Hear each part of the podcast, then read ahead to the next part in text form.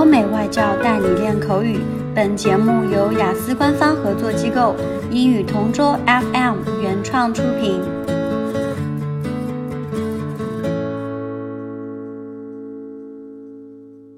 This is English Partner Topic Answers recording.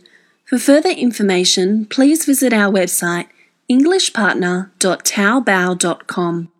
Describe a popular comic actor or actress you know. Chow Xing Chi, also was known as Stephen Chow, is one of my favourite actors next to Jackie Chan. He is a director, producer, and actor. He was born on June 22, 1962, in Hong Kong. He made movies that capture the heart of each member of the family. He is the lead actor in Shaolin Soccer. He is good in martial arts and comedy. He is a genius in making his movies. I first saw him in the movie Shaolin Soccer, since my late father loved to watch martial arts. He caught my attention because I admire those who are good in martial arts, and he is good at making people laugh. His movies are very entertaining, like Shaolin Soccer, which was a box office hit. The movie was about an ex soccer player who meets a Shaolin Kung Fu student trying to spread the word of Kung Fu. The ex soccer player helps reconcile with his five brothers and teaches them soccer, adding Kung Fu as a twist. They build a soccer team with his brothers who are masters of Kung Fu. At the end, all of his teammates got injured. But then a lady came who helped them to win the game using Kung Fu. Good always wins above evil. Then they influenced everyone to learn Kung Fu and use it in their everyday life.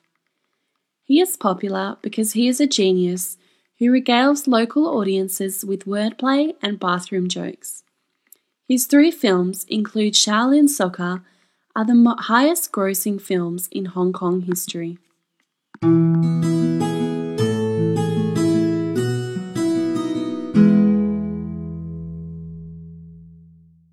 Describe a popular comic actor or actress you know.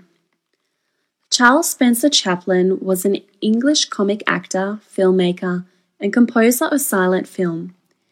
He was born in England on April 16, 1889, and died in 1977. His childhood was full of hardships. His father was absent, while his mother, Hannah, struggled financially.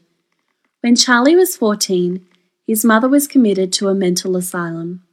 Despite all that, his career expanded and encompassed both adulation and controversy.